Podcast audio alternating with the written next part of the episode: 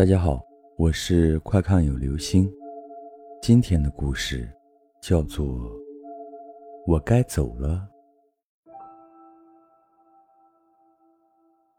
小优最近经常加班，晚上回来的很晚，还好有男朋友每晚护航，每天送她到门口。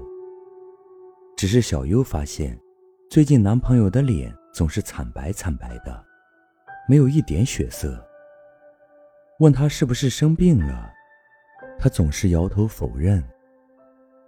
一路上他很少说话，小优想要牵他的手，都被他不经意的躲开。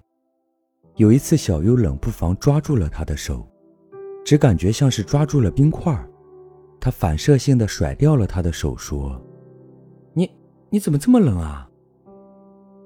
男朋友凄惨的一笑，没说什么。小优带着疑惑走上楼去。到家之后，她拿起手机打给男朋友。电话响了半天才接起来，里面传来一个苍老的女声问：“谁呀？”小优说道：“伯母是我，小优啊，阿祥在吗？”电话里传出了哭声，许久才说道。